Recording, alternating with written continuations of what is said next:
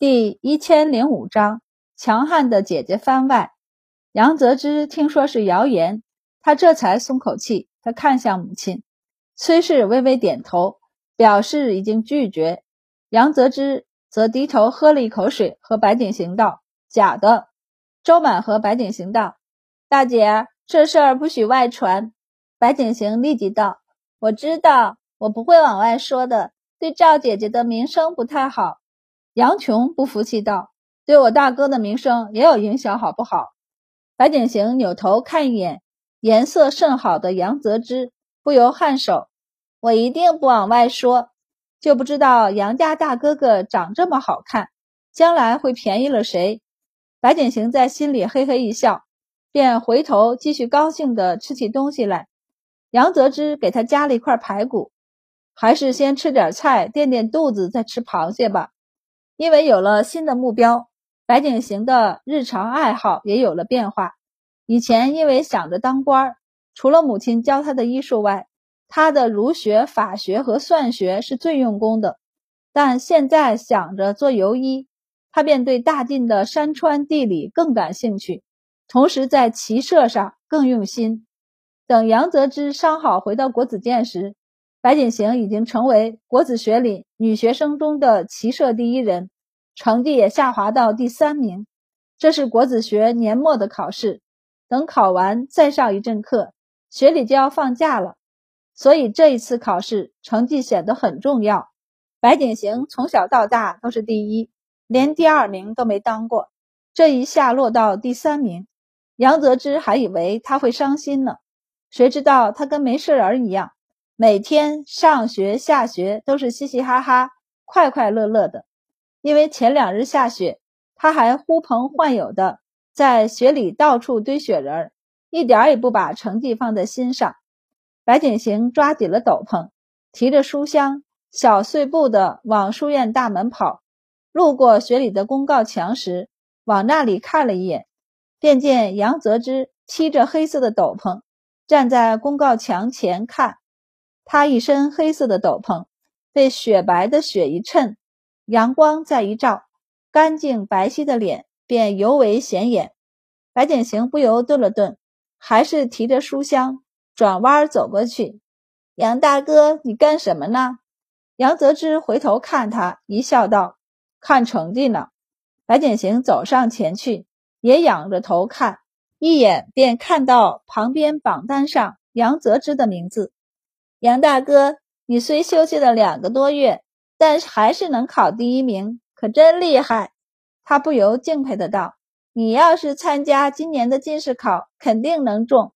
进士考和国子监的考试是不一样的，天下学子如此多，我可不敢说一定中。”杨泽之笑了笑，指了指他的名字，问道：“倒是白妹妹能够一边学医，一边还能有如此成绩，很难得。”听说你最近骑射也极好，看我的骑射满分就知道不错了。白景行自得道：“可惜学里只考骑射，要是还考剑法，我说不定也能拿第一。”杨泽之忍不住笑：“这么有自信？那是当然，我这段时间可是费了苦力气学的，为了将来出门做准备，他可是没少努力。”他爹说了：“人无远虑，必有近忧。反正现在也都要上学努力，不如此时将未来有用的东西都学了，将来也能够轻松一些。”他娘当年就是因为偏科，很多东西都没学到，所以现在总受限制。杨泽之见他一点也不为名次下滑而伤神，不由一笑，伸手接过他手里的书箱：“走吧，我送你回家。”不用，我有马。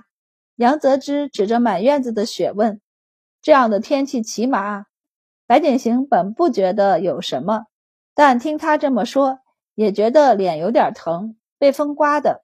于是他拢了拢斗篷，杨泽之就笑道：“走吧，我用车送你回去。不同坊会不会隔得有些远？不打紧。”杨泽知道时间还早，我并不赶时间。白景行便接受了他的好意，等到了家门口，还邀请他：“杨大哥，你要不要上我家坐一坐？杨泽之抬头看了一眼郡主府的大门，笑着摇头：“不必了，下次再登门拜访试书。”他将书箱递给他，笑道：“太阳又被乌云遮住了，看着天气，今晚恐怕还得下雪，所以快回去吧，免得起风受寒。”白景行应下，接过书箱就跑回家去。杨泽之目送他跑进去。等门关上了，才笑着摇摇头，回到车上。接下来两年的时间，白景行在国子监里过得都很快乐，比在明学里过得还快乐。在决定他将来不当官后，他对儒学、法学和算学就不再勉强自己。精力有限时，他便学习差点；精力好时，他成绩变好点儿。更多的精力是放在自己喜欢的事情上。所以，虽然成绩下滑了好几名，他终于不再是京城第一，但依旧过得很开心。尤其是在学里还有杨泽之照顾的情况下，杨泽之第二年便参加了进士考，顺利的考中进士。但是他没有参加那一届的殿试，更不要说礼部考试了。杨家竟也不催他，一直由着他在国子监里进学。京城开始有传言说，杨泽之因为之前马场金马案后的流言而放弃仕途了，甚至因那流言，他婚事艰难，不然怎么都急惯了，既不定亲也不说亲。白景行对于这些传言都是只听一耳朵，并不往心里去。他此时正积极谋划着要出去游学呢，所以对其他的事儿不太关心。而且杨家哥哥会娶不到媳妇儿吗？这就跟母猪会上树一样艰难。只要他和杨家肯松口，全大晋想嫁他的名门闺秀不要太多，哪怕与他同龄的绝大多数都成亲了，但还有下一波、下下一波呢。偶尔私下里碰见时，白景行也会忍不住八卦起来，悄咪咪地问他：“杨大哥，你喜欢什么样的小娘子？”你不会真和外面传言的那样，被两年前的事儿吓到了，从此不敢接近小娘子了吧？不会。杨泽之看着他道：“你看我这两年远着你了吗？我不一样啊，我是说别的小娘子。”杨泽之转快话题问：“学里同意你休学出去游学了？”同意了。白景行立即被转开了注意力，高兴的道：“等明年天气暖和一些。”我就启程，我娘羡慕的不得了，最近正在写辞官的折子呢。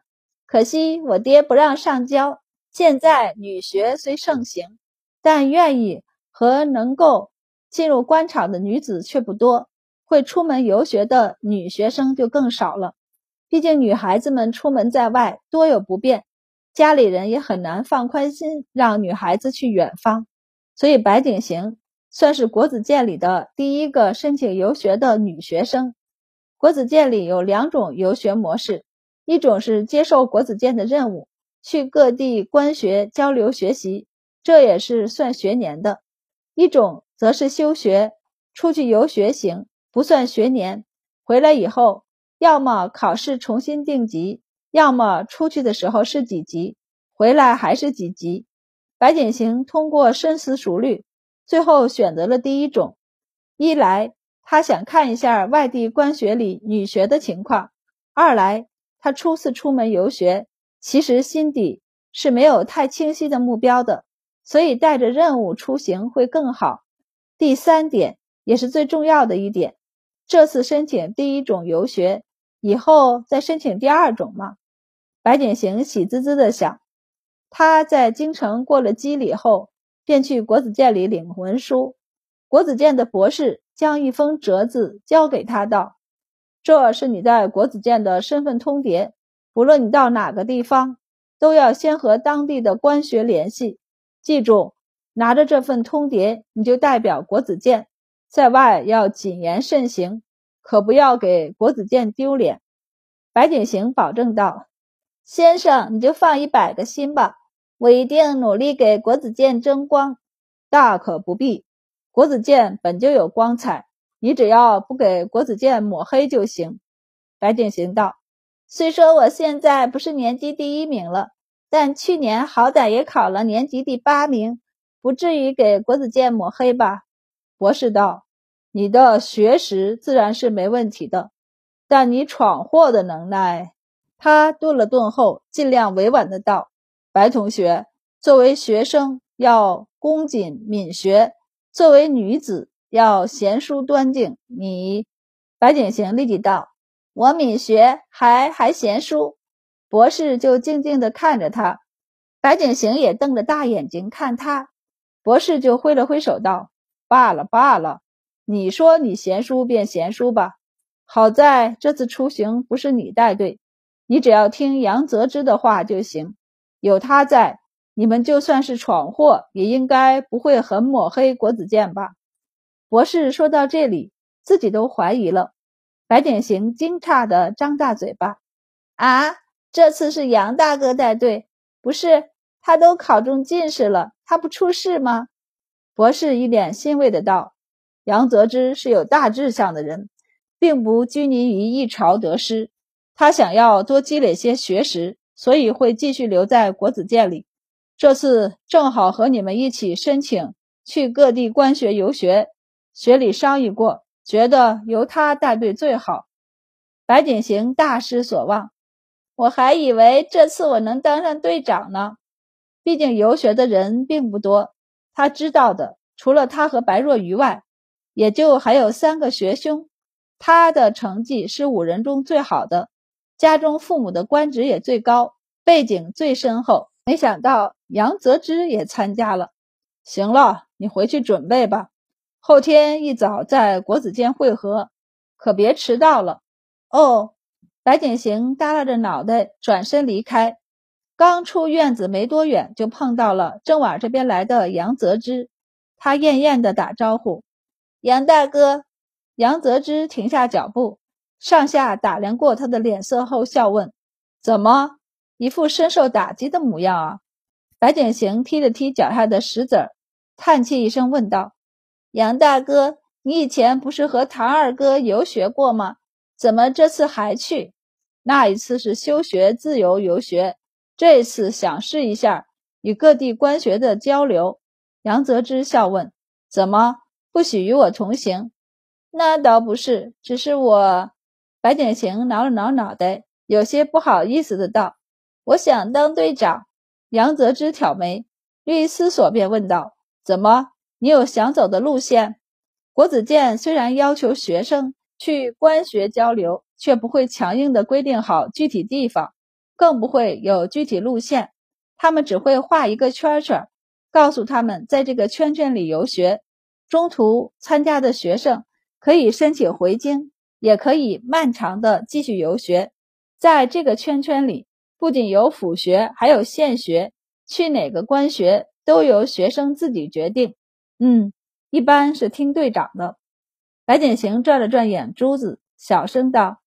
我听说泸州山水险峻且美，那里的江鱼还特别鲜美。哦，不对，是听说那里有很多人求学，还有大儒在泸州隐居。杨泽之轻笑一声，笑了好一会儿才颔首。泸州的确不错，从京城到泸州可以走水路，要轻松很多，沿途风景也不错，但陆路能经过更多的地方。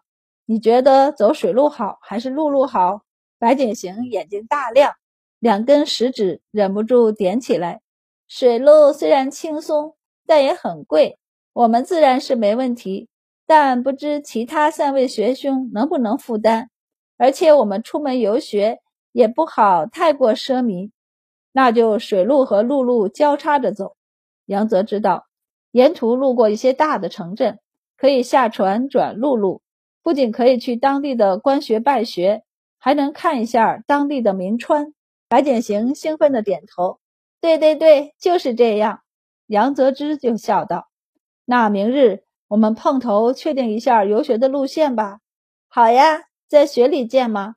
杨泽之想了想后摇头：“学里人太多了，也没有专门的地方留给我们讨论，不如去绿竹院吧。绿竹院是杨家的产业，是一所别院，里面很多竹子。”平时都开放给文人墨客包场做文会、诗会之类的。杨泽之随便在里面选了一个院子，就能作为据点。好呀，白景行一口应下道：“白若愚，我来叫。剩下的三位学兄。”杨泽之顿了一下后道：“我来通知他们。”白景行就高高兴兴的回家去了。虽然他没当队长，但杨泽之愿意和队员们商量游学路线，那他就有机会争取到自己想走的路线。白若愚对这件事不太感兴趣，其实他自己是不太想此时出门游学的。他觉得在国子监里上学也挺快乐的，因为是恩荫入学，比之前在书院里上学还要轻松。他很享受这样的生活。他爹觉得。